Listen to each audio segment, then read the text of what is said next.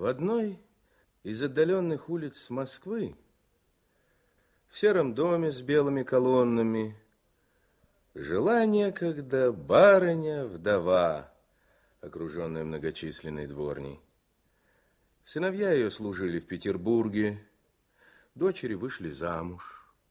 Она выезжала редко и уединенно доживала последние годы своей скупой и скучающей старости. Барыня во всем следовала древним обычаям и прислугу держала многочисленную. В доме у ней находились не только прачки, шви, столяры, портные, портнихи. Был даже один шорник, он же считался ветеринарным врачом и лекарем для людей. Был домашний лекарь для госпожи. Был, наконец, один башмачник по имени Капитон, пьяница горькой.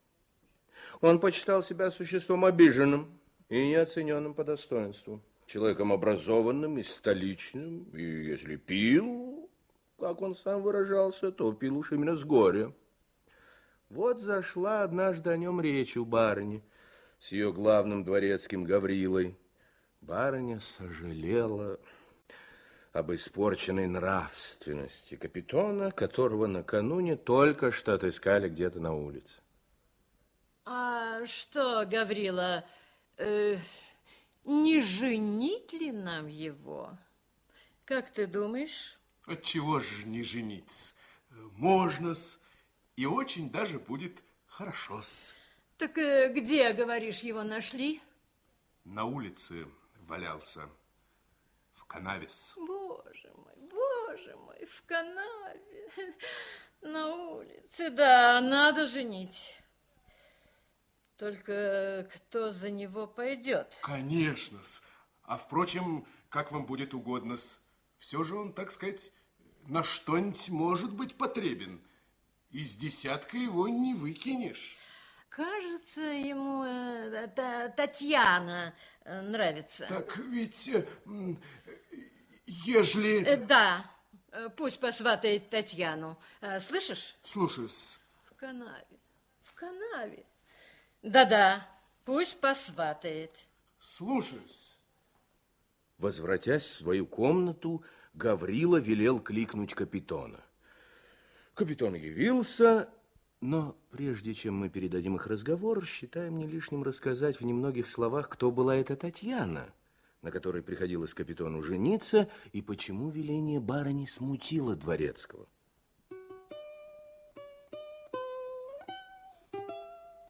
Татьяна, состоявшая в должности прачки, была женщиной лет двадцати восьми. Маленькая, худая, белокурая.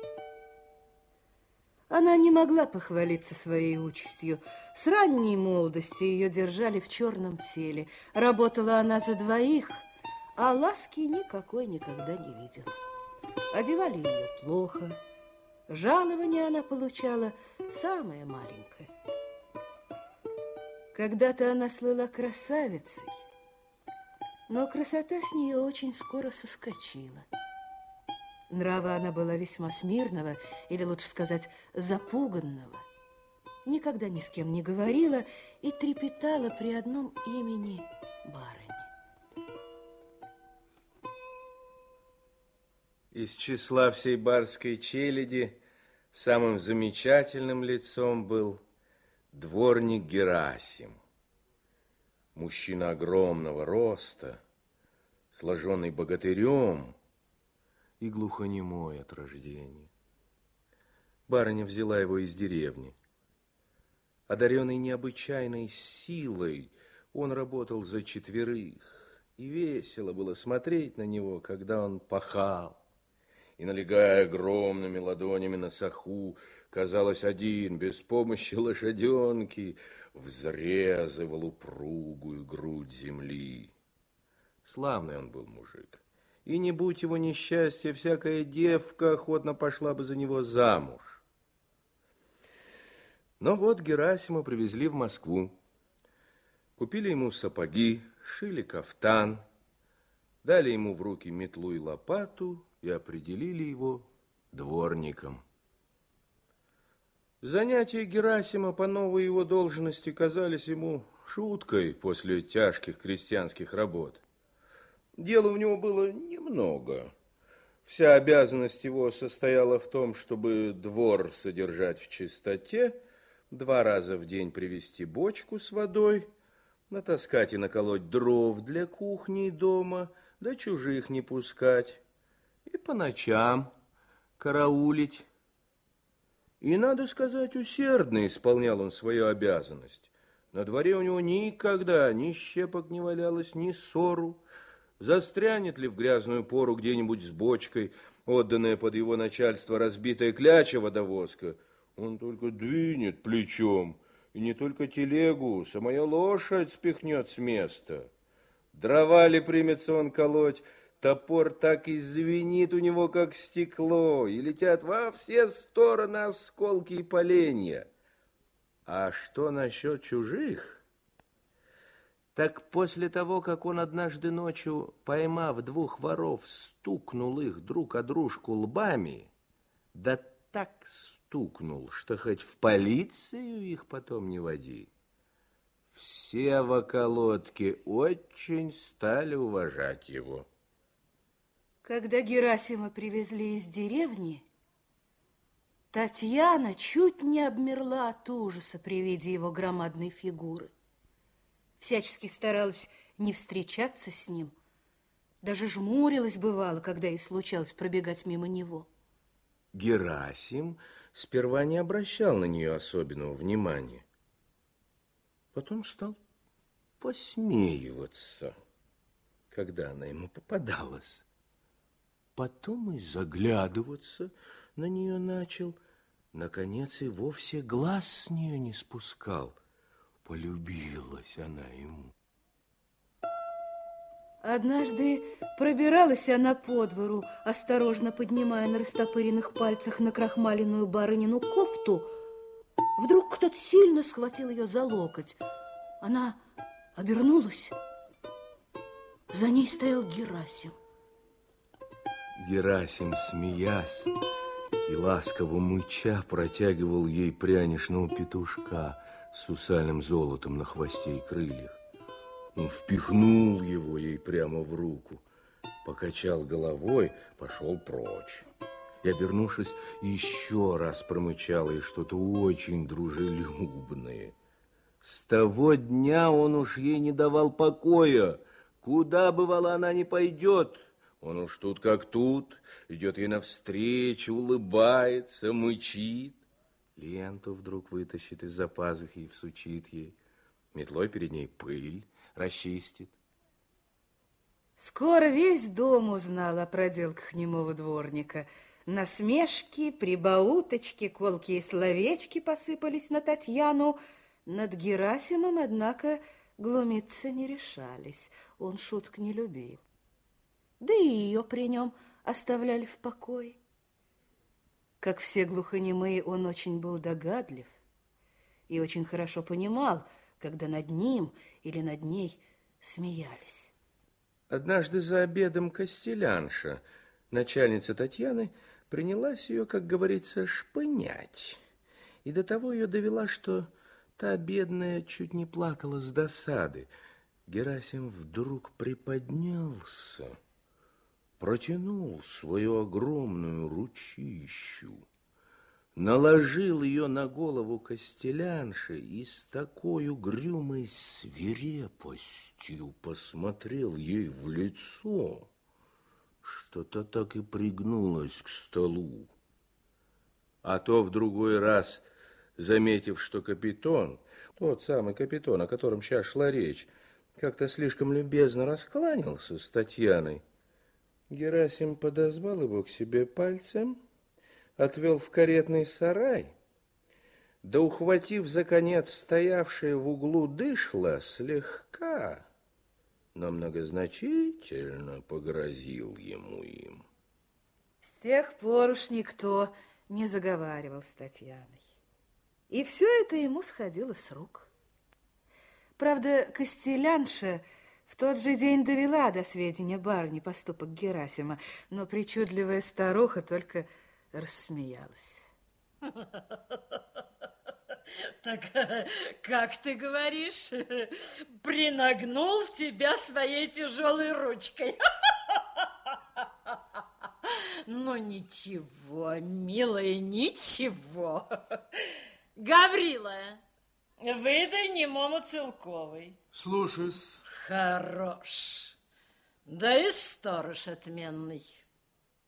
Герасим порядком побаивался барыню, но все-таки надеялся на ее милость и собирался отправиться к ней с просьбой, не позволит ли она ему жениться на Татьяне. Он только ждал нового кафтана, обещанного ему дворецким, чтобы в приличном виде явиться перед барыней, как вдруг этой самой барыне пришла в голову мысль выдать Татьяну за капитона. Это и было причиной смущения, овладевшего дворецким Гаврилой после разговора с госпожой. Госпожа, конечно, жалует Герасима. Оно и понятно, все же он существо бессловесное. Однако, не доложить же госпоже, что вот Герасим, мол, за Татьяной ухаживает. Да и, наконец, оно и справедливо, какой он муж. А с другой стороны, стоит этому, прости господи, лешему узнать, что Татьяну выдают за капитона, ведь он все в доме переломает, ей-ей. Ведь с ним не столкуешь. Ведь его черта этакого согрешил я грешный, никаким способом не уломаешь право.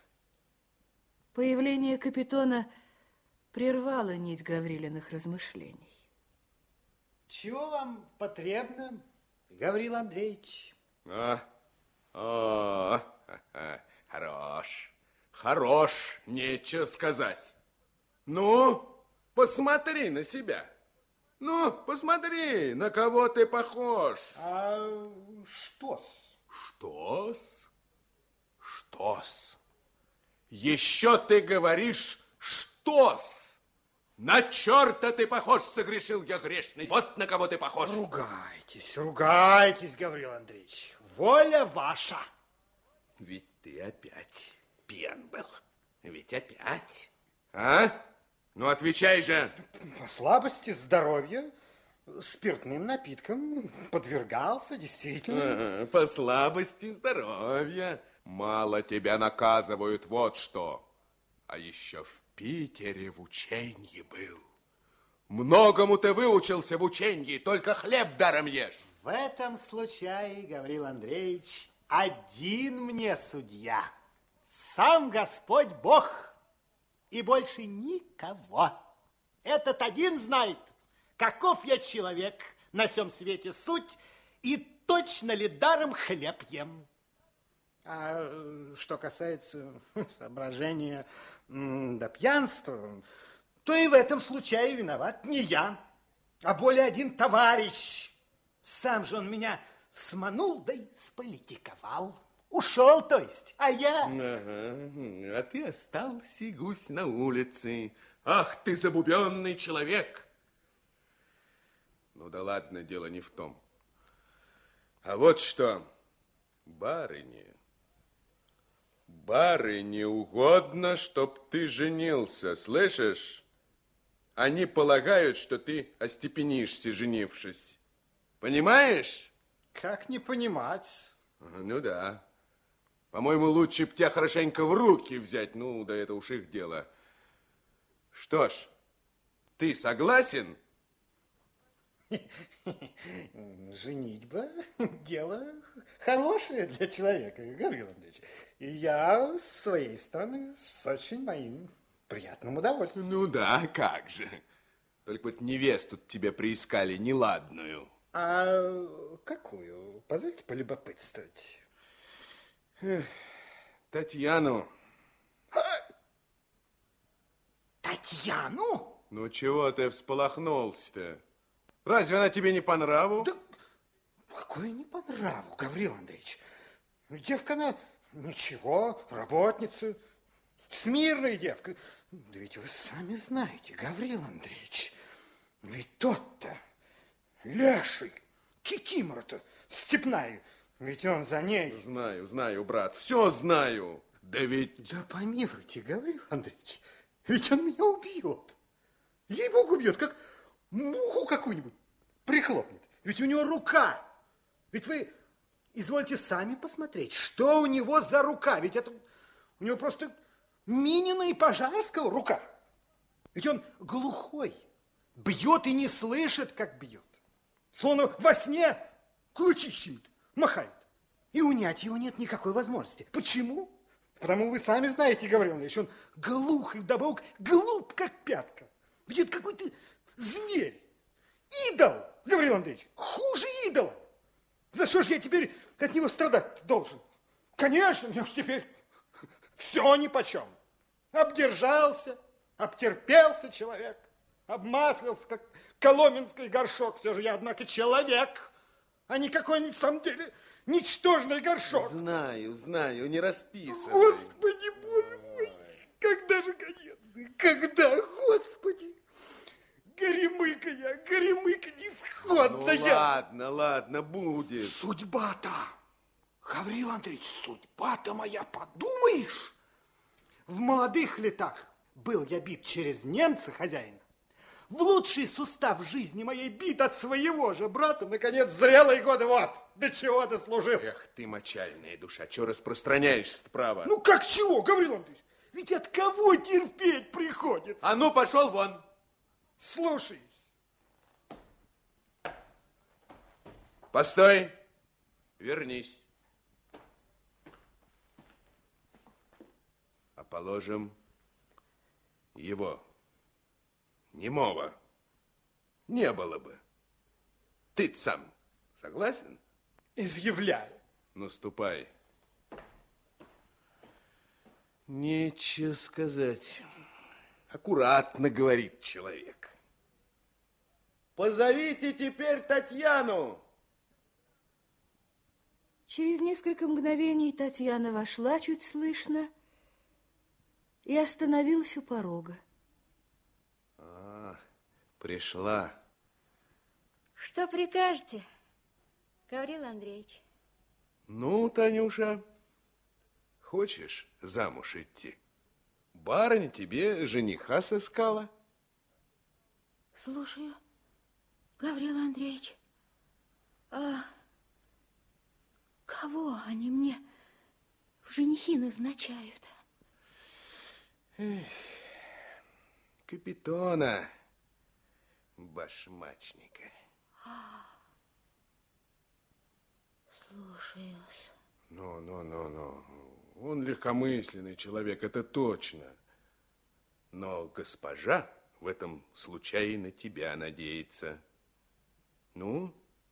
Слушаюсь. Одна беда. Ай. Ведь этот глухарь-то, Гораська, он ведь за тобой ухаживает. И чем ты этого медведя к себе приворожила, а? А ведь он убьет тебя, пожалуй, медведь эткой. Убьет. Гаврил Андреевич, беспременно убьет. Убьет, убьет. Это мы еще увидим. Как это ты говоришь, убьет? Разве он имеет право тебя убивать? Ну, посуди сама. Я не знаю, Гаврил Андреевич, имеет, нет ли. Экая, а? Э, э, ведь ты ему это ничего не обещала?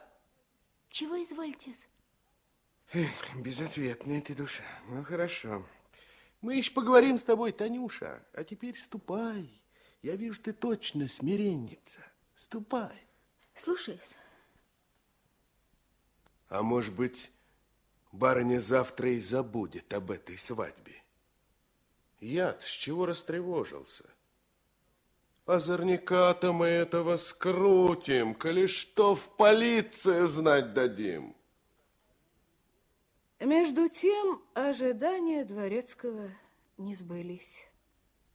Барыню так заняла мысль о Капитоновой свадьбе, что она даже ночью только об этом и разговаривала с одной из своих компаньонок, которая держалась у ней в доме единственно на случай бессонницы и, как ночной извозчик, спала днем.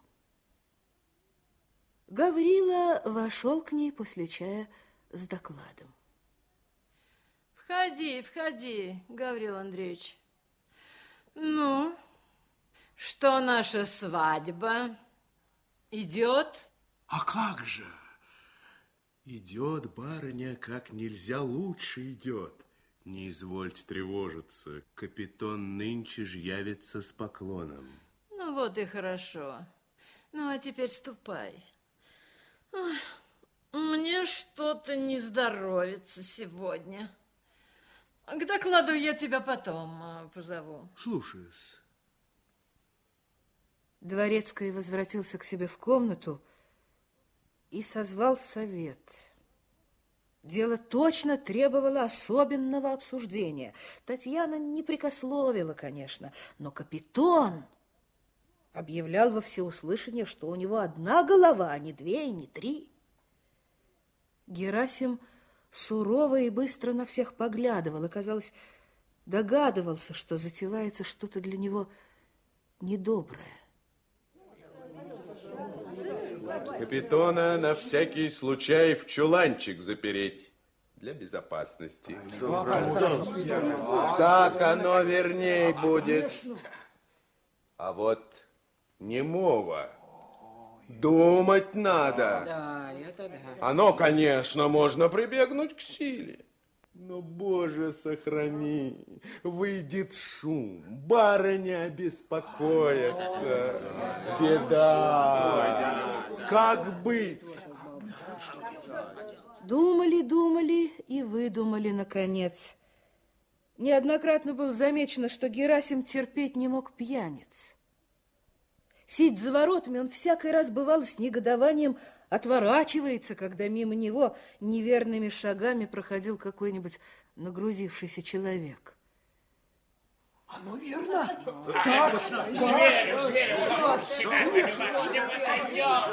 Надо б научить Татьяну, чтобы она притворилась хмельной. Хмельной? И прошла бы, пошатываясь и покачиваясь мимо Герасима. Согрешил я грех. Бедная девка долго не соглашалась, но ее уговорили, она пошла. Капитана выпустили из чуланчика, дело все-таки до него касалось. Хитрость удалась как нельзя лучше. Увидев Татьяну, Герасим по обыкновению с ласковым мычанием закивал головой, потом вгляделся, уронил лопату, подошел к ней, придвинул свое лицо к самому ее лицу, схватил ее за руку, помчал через весь двор и, войдя с ней в комнату, где заседал совет, толкнул ее прямо к капитону. Постоял, поглядел на нее, махнул рукой и пошел, тяжело ступая в свою коморку. Целые сутки не выходил он оттуда. Форейтор Антипка сказывал, что он сквозь щелку видел, как Герасим, сидя на кровати, приложив к щеке руку, тихо, мерно и только изредка мыча, пел, то есть покачивался, закрывал глаза и встряхивал головой. Антипке стало жутко, и он отошел от щели. В тот же вечер капитан и Татьяна с гусями под мышкой отправились к барыне и через неделю женились. В самый день свадьбы Герасим с реки приехал без воды. Он как-то на дороге разбил бочку. А на ночь в конюшне он так усердно чистил и тер свою лошадь, что та шаталась, как былинка на ветру, и переваливалась с ноги на ногу под его железными кулаками.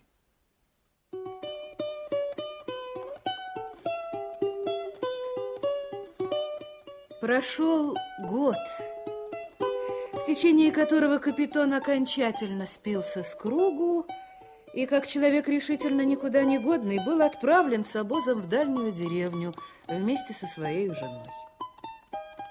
В день отъезда, когда все было готово, и мужики уже держали вожжи в руках, Герасим вышел из своей коморки, приблизился к Татьяне и подарил ей на память красный бумажный платок, купленный им для нее же с год тому назад.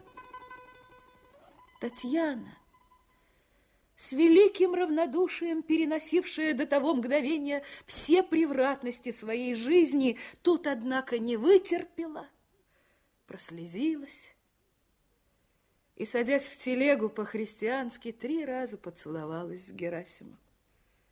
Он хотел проводить ее до заставы и пошел сперва рядом с ее телегой, но вдруг остановился, махнул рукой и отправился вдоль реки.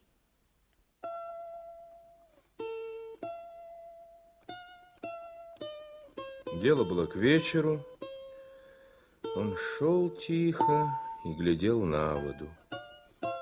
Вдруг ему показалось, что что-то барахтается в тени у самого берега.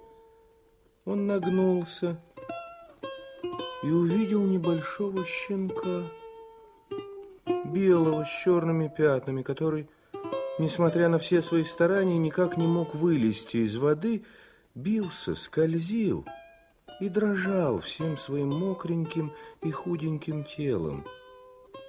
Герасим поглядел на несчастную собачонку, подхватил ее одной рукой, сунул ее к себе в пазуху и пустился большими шагами домой. Он вошел в свою коморку, уложил спасенного щенка на кровати, прикрыл его своим армяком, сбегал сперва в конюшню за соломой, потом в кухню за чашечкой молока. Бедной собачонке было всего недели три. Она еще не умела пить из чашки и только дрожала и щурилась. Герасим взял ее легонько двумя пальцами за голову и принагнул ее мордочку к молоку. Собачка вдруг начала пить жадностью, фыркая, трясясь и захлебываясь. Герасим глядел, глядел. Да как засмеется вдруг. Всю ночь Герасим возился с ней и заснул, наконец, сам возле нее каким-то радостным и тихим сном. Ни одна мать так не ухаживает за своим ребенком, как ухаживал Герасим за своей питомицей. Благодаря неусыпным попечениям своего спасителя она превратилась в очень ладную собачку испанской породы с длинными ушами, пушистым хвостом и большими выразительными глазами. Она страстно привязалась к Герасиму и не отставала от него ни на шаг. Он сам ее любил без памяти. Он и кличку ей дал. Немые знает, что мычание их обращает на себя внимание других. Он назвал ее Муму. Все люди в доме ее полюбили и тоже кликали Мумуней. Она была чрезвычайно умна, ко всем ласкалась, но любила одного Герасима. Она его будила по утрам, дергая за полу, приводила к нему за повод старую водовозку, с которой жила в большой дружбе, караулила его метлой лопатой, никого не подпускала к его коморке. В господский дом уму не ходила и когда Герасим носил в комнаты дрова, всегда оставалась назади и нетерпеливо его выжидала у крыльца. Так прошел еще год. Герасим продолжал свои дворницкие занятия и очень был доволен своей судьбой, как вдруг произошло одно очень неожиданное обстоятельство.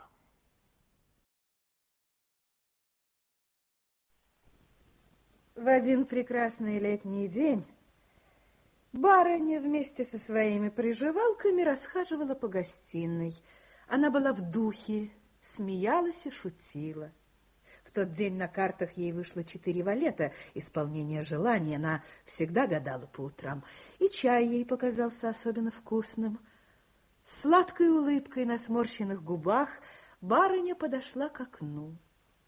Перед окном был разбит полисадник, и на самой средней клумбе под розовым кусточком лежала Муму и тщательно грызла кость.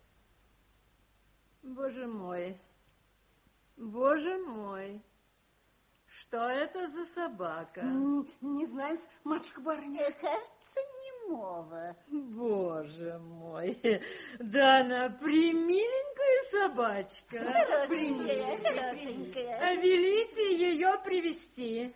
Слушаюсь. Что, давно она у него? Не могу сказать, матушка барыня. Э, Кажется, уж давненько. Ну, как же я это ее не видела до сих пор.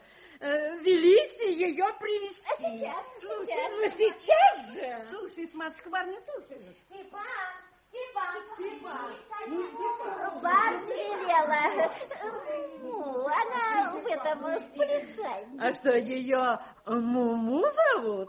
Ну, Ну, очень-очень хорошее имя. очень с- имя хорошенькое. Степан, скорее, Степан бросился, сломя голову в полисадник, и хотел схватить Муму. Но та ловко вывернулась из-под его пальцев и пустилась во все лопатки к Герасиму. Степан с досадой растолковал ему знаками, что барыня требует собаку к себе. Герасим немного изумился, однако подозвал Муму, поднял ее с земли и передал Степану. Степан принес ее в гостиную и поставил на паркет. Му-му. Му-му. Ну, подойди же ко мне. Ну, ну подойди к барыне. Подойди, подойди к барыне, Муму. Ну, не бойся. Ну, ну, подойди. Ты глупенькая. Принесите ей что-нибудь поесть. Ну, ну, ну, какая, какая она глупая. К барыне не идет. Чего боится? А они не привыкли еще. Ну, Муму, Муму, подойди к барыне. Несу, несу. Вот молоко. Поставь на пол. Ну, пей, Муму, пей. Не едят. Даже не понюхала. Робеют, дрожат. Ах, ах, ну, ну какая же ты. Ну, дай я тебя поглажу. Ой! Не укусил ли на вас, храни Бог? Да она в жизнь свою никогда никого не укусила. Скверная собачонка! Какая она злая! Отнеси ее вон! Вон, Слушаюсь. Вон, злая, поганая, паршивая собака! Вон! Вон! Вон! Вон! Барыня направилась в свой кабинет мрачнее грозной тучи. До самого вечера она была не в духе, ни с кем не разговаривала, не играла в карты, и ночь провела дурно. На другое утро она велела позвать Гаврилу часом ранее обыкновенного. Скажи, пожалуйста, что это за собака у нас во дворе всю ночь лаяла? Мне спать не дала. Собака-с? Какая-с? Может быть, это немого собачка-с? Не знаю, немого, другого ли кого, только спать мне не дала. Да я и удивляюсь. Ну, на что такая пропасть собак? Вот желаю знать. Ведь у нас есть э, дворная собака. Как же-с? Есть волчок-с. Чего же еще? На что нам еще собака? Только одни беспорядки заводить. Ах, старшего нет в доме, вот что. Матушка, И на что немому собака? Да кто ему позволил собаку меня на дворе держать? Вчера я подошла к окну, а она в палисаднике лежит. Какую-то мерзость притащила, грызет. А у меня там розы посажены. Чтобы ее сегодня же здесь не было. Слышишь? слушаюсь, Сегодня же. А теперь ступай. слушаюсь. Гаврила вышел, в передней он растолкал спавшего Степана и в полголоса сообщил ему какое-то приказание. Степан вскочил, натянул на себя кафтан и сапоги, вышел и остановился у крыльца. Не прошло пяти минут, как появился Герасим с огромной вязанкой дров за спиной. Барыня свою спальню и кабинет приказывала протапливать даже летом. Герасим толкнул плечом дверь и ввалился в дом со своей ношей. Муму по обыкновению осталось его дожидаться. Тогда Степан, улучив удобное мгновение, внезапно бросился на нее, как коршун на цыпленка, придавил ее грудью к земле, сгреб в охапку и выбежал с нею на двор. Сел на первого попавшегося извозчика и поскакал в охотный ряд. Там он скоро отыскал покупщика, которому уступил ее за полтинник, с тем только, чтобы он, по крайней мере, неделю продержал ее на привязи. Герасим, выйдя из дому, тотчас схватился Муму. Он еще не помнил, чтобы она когда-нибудь не дождалась его возвращения. Стал повсюду бегать, искать ее, кликать по-своему. Выскочил на улицу туда-сюда. Пропала. Тогда он побежал со двора долой. Уже смеркалось, когда Герасим вернулся. По его истомленному виду, по неверной походке, по запыленной одежде его можно было предполагать, что он успел обежать пол Москвы. Он остановился у крыльца, на котором столпилось человек семь дворовых, отвернулся и промычал еще раз. М-м-м. Муму не отозвалась. Он пошел прочь. Все посмотрели ему вслед, но никто не улыбнулся.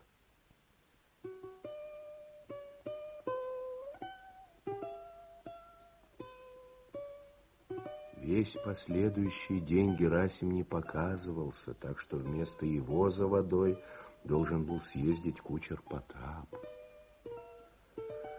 На другое утро Герасим вышел из своей коморки на работу. Его лицо и без того безжизненное, как у всех глухонемых, теперь словно окаменело. После обеда он опять уходил со двора, но ненадолго, вернулся и тотчас отправился на сеновал. Настала ночь, лунная, ясная. Тяжело вздыхая и беспрестанно поворачиваясь, лежал Герасим. И вдруг почувствовал, как будто его дергают за полу. Он весь затрепетал. Однако не поднял головы, даже зажмурился. Но вот опять его дернули сильнее прежнего. Он вскочил. Перед ним с обрывком на шее вертелась Муму. Протяжный крик радости вырвался из его безмолвной груди. Он схватил Муму, стиснул ее в своих объятиях. Она в одно мгновение облизала ему нос, глаза, усы и бороду. Герасим уже прежде догадался, что собака пропала не сама собой, что, должно быть, свели ее по приказанию барыни. Он пробрался в свою коморку, накормил муму хлебушком, обласкал ее, уложил, потом начал соображать, как бы получше ее спрятать. Он придумал весь день оставлять ее в коморке, а ночью выводить. Бедному глухому в голову не могло прийти, что Муму себя визгом своим выдаст. Действительно, все в доме скоро узнали, что собака немого воротилась и сидит у него в заперти. В течение дня Герасим раза два украдкой ходил к своей затворнице. Когда же наступила ночь, он лег спать вместе с ней в коморке и только во втором часу вышел погулять с ней на чистом воздухе. Походив с ней довольно долго, он уже было собирался вернуться, как вдруг за забором раздался шорох. Муму зарычала и залилась громким и пронзительным лаем. В это самое время барыня только что засыпала после продолжительного нервического волнения. Эти волнения у ней всегда случались после слишком сытного ужина. Боже мой! Что такое? Опять! Девки! Девки! А, а, умираю. А, опять, опять эта собака. Пошлите за доктором. Они меня убить хотят. Собака. Опять эта собака. За лекарем, за лекарем скорее! С барыни обморок. Матушка, очнитесь, головочку, положите головочку. Вот он, вот он пришел, лекарь пришел. Барыни обморок. Вот, вот, госпожа, извольте принять лавру вишневой капельки. Вот так. Очень хорошо. И сейчас покурим жженными перьями. Пейте, матушка Барни, пейте, Вот. милая. На здоровье, матушка барыня, на здоровье. Вот, вот, опять, опять эта собака. Где Гаврила? Все меня бросили. Никто обо мне не сожалеет. Все хотят моей смерти. А, а, барыню свою бедную, старую женщину все бросили. Ну что вы, матушка Барня, грех вам. Степан, беги будить Гаврилу. Гаврила Андреевич встали, велели поднять весь дом. Герасим увидал замелькавшие огни и тени в окнах и, почуяв сердцем беду, схватил Муму под мышку, вбежал в коморку и заперся. Через несколько мгновений пять человек ломилось в его дверь, но, почувствовав сопротивление засова, остановились. Гаврила Андреевич, что делать Всем оставаться тут до утра и караулить. А ты, любовь любимая, Слушаюсь. ступай и доложи барыне, что собака к несчастью опять откуда-то прибежала, но завтра же ее в живых не будет. Доложусь. И попроси барыню, чтоб сделала милость, не гневалась и успокоилась. Барыня, вероятно, не так-то бы скоро успокоилась. Да лекарь в торопях вместо двенадцати капель налил целых сорок. Сила лавровишенья и подействовала. Через четверть часа барыня уже почевала крепко и мирно, а Герасим лежал весь бледный на своей кровати и сильно сжимал пасть Муму. На следующее утро барыня проснулась довольно поздно. Лежа в постели, она велела позвать к себе старшую приживалку. Любовь Любимовна, яс, вы видите, каково мое положение. Вижу-с. Подите, душа моя, Гавриле Андреевичу, поговорите с ним. Неужели для него какая-нибудь собачонка дороже спокойствия да со, со самой жизни его барыни? Что вы, как Нет, можно? нет, я бы не желала этому верить. Подите, душа моя, будьте так добры. Подите, к Гавриле Андреевичу. Слушаюсь, слушаюсь, матушка Барня. Спустя некоторое время целая толпа людей подвигалась в направлении коморки Герасима. Впереди выступал Гаврила, около него шли лакеи и повара, позади всех прыгали и кривлялись мальчишки. Стали взбираться по лестнице, заняли ее во всю длину. Гаврила подошел к двери. Отвори! Отвори, говорю! Гаврил Андреевич, ведь он глухой, не слышит. Это верно, стучи, не стучи, толку мало, как же быть? А у него там дыра в двери. Так вы палкой-то пошевелите, пошевелите. Он ее армяком каким заткнул дыру-то. А вы, армяк, пропихните внутрь, внутрь. Вишь, вишь, сама сказывается, чует, стало быть. Ну, не, брат, армяк ты сам пропихивай, коли хочешь. А что ж, извольте, и пропихну, пропихну. Ну, выходи, выходи. Дверь коморки быстро распахнулась. Вся челядь тотчас кубарем скатилась с лестницы. Герасим неподвижно стоял на пороге. Он глядел на всех этих людишек в немецких кафтанах сверху, слегка оперши руки в бока. В своей красной крестьянской рубашке он казался каким-то великаном перед ними. Ну-ну-ну-ну-ну-ну-ну. Смотри у меня. Смотри, брат, у меня, и не озорничай. Эх, Господи. Барыня требует. Ну, понял. Барыня, да, да, требуют. О, ну, барыня непременно требуют твоей собачки. Да, собачки. Понял. Подавай ее сейчас, не то беда тебе будет. Понял, глухой черт, согрешил я грешный.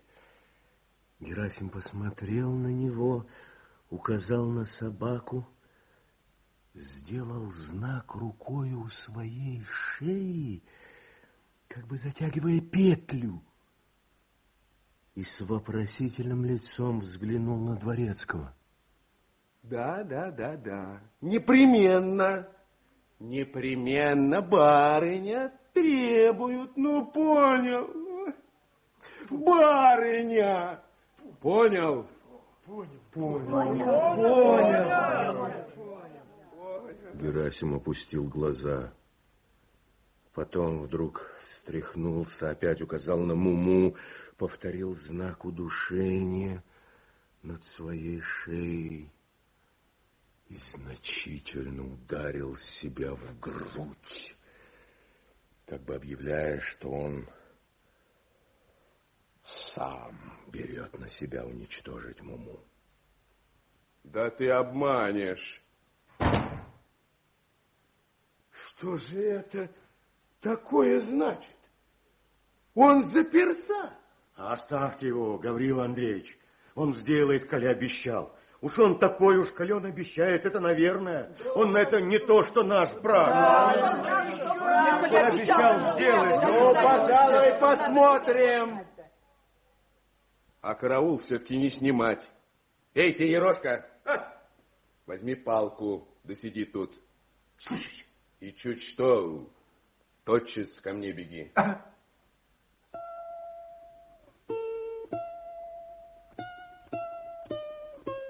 Спустя час после всей этой тревоги дверь коморки растворилась, и показался Герасим.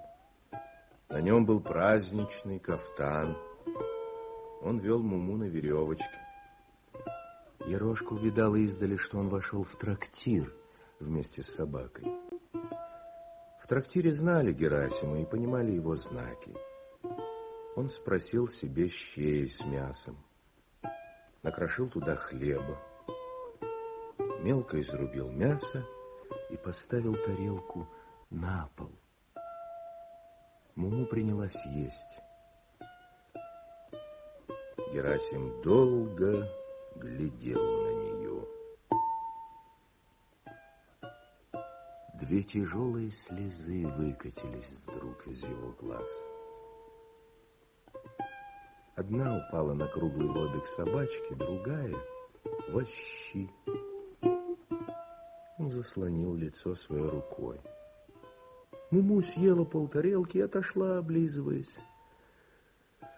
Герасим встал, заплатил за щи и вышел вон, сопровождаемый несколько недоумевающим взглядом полового. Дойдя до угла улицы, он остановился, как бы в раздумье, и вдруг быстрыми шагами отправился прямо к Крымскому броду. На дороге он зашел на двор дома и вынес оттуда два кирпича под мышкой. От Крымского брода Он повернул по берегу, дошел до одного места, где стояли две лодочки с веслами, вскочил в одну из них вместе с Муму и так сильно принялся грести, что в одно мгновение умчался сожжений наста. Вот уже Москва осталась назади, повеяло деревней. Он бросил весла, приник головой к Муму, которая сидела перед ним на сухой перекладинке, и остался неподвижным, скрестив могучие руки у ней на спине. Наконец Герасим выпрямился, поспешно, с каким-то болезненным озлоблением на лице окутал веревкой взятые им кирпичи, приделал петлю, надел ее на шею Муму, поднял ее над рекой, в последний раз посмотрел на нее, отвернулся, зажмурился и разжал руки. Герасим ничего не слыхал. Ни быстрого визга падающей муму, ни тяжелого всплеска воды. Для него самый шумный день был безмолвен и беззвучен, как ни одна самая тихая ночь не беззвучна для нас. И когда он снова раскрыл глаза, по-прежнему спешили по реке, как бы гоняясь друг за дружкой маленькие волны. По-прежнему поплескивали они о бока лодки, и только далеко назади к берегу разбегались какие-то широкие круги. В течение дня никто не видел Герасима. Он дома не обедал. Настал вечер. Собрались к ужину все, кроме его. Экой чудной этот Герасим. Ну, можно ли так из-за собаки проклажаться? Право. Ну, да коли он что обещал, уж можно быть спокойным. Да Герасим был здесь? Когда был здесь? Да вот, часа два тому назад. Как же? Я с ним в воротах повстречался. Он со двора выходил. Я был хотел спросить его насчет собаки, да он, видно, не в духе был. Ну и толкнул меня. Должно быть, он так только отстранить меня хотел. Дескать, не приставай, да рука у него благодатная рука.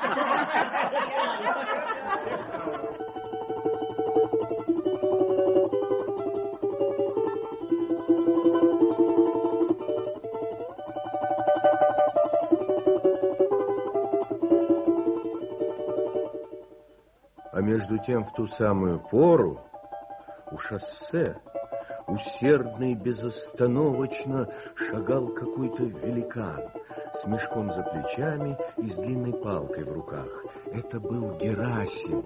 Он спешил без оглядки, спешил домой, к себе в деревню, на родину. Он шел с какой-то несокрушимой отвагой, с отчаянной и вместе радостной решимостью. Перепела сотнями гремели кругом. В запуске перекликались коростели. Герасим не мог их слышать, но он чувствовал знакомый запах поспевающей ржи, чувствовал, как ветер ласково ударял в его лицо, играл в его волосах и бороде, видел перед собой белеющую дорогу, дорогу домой, прямую, как стрела.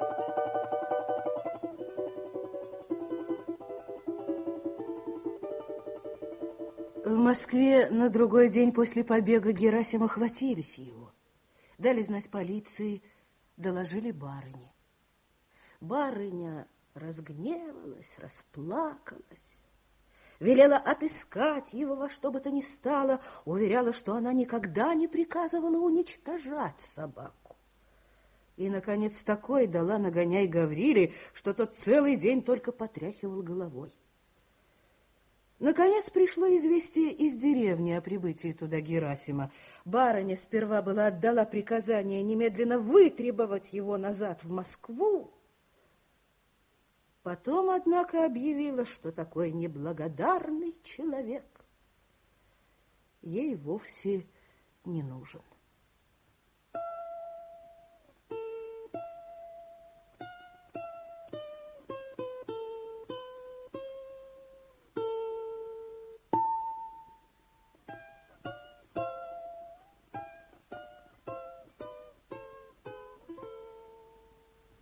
Живет до сих пор Герасим бобылем в своей одинокой избе. Здоров и могуч по-прежнему, и работает за четырех по-прежнему, и по-прежнему важен и степенен. Но соседи заметили, что со времени его возвращения из Москвы он совсем перестал водиться с женщинами. Даже не глядит на них. И ни одной собаки у себя не держит. Впрочем, толкуют мужики, на что ему собака? К нему на двор вора селом не затащишь. Такова ходит молва о богатырской силе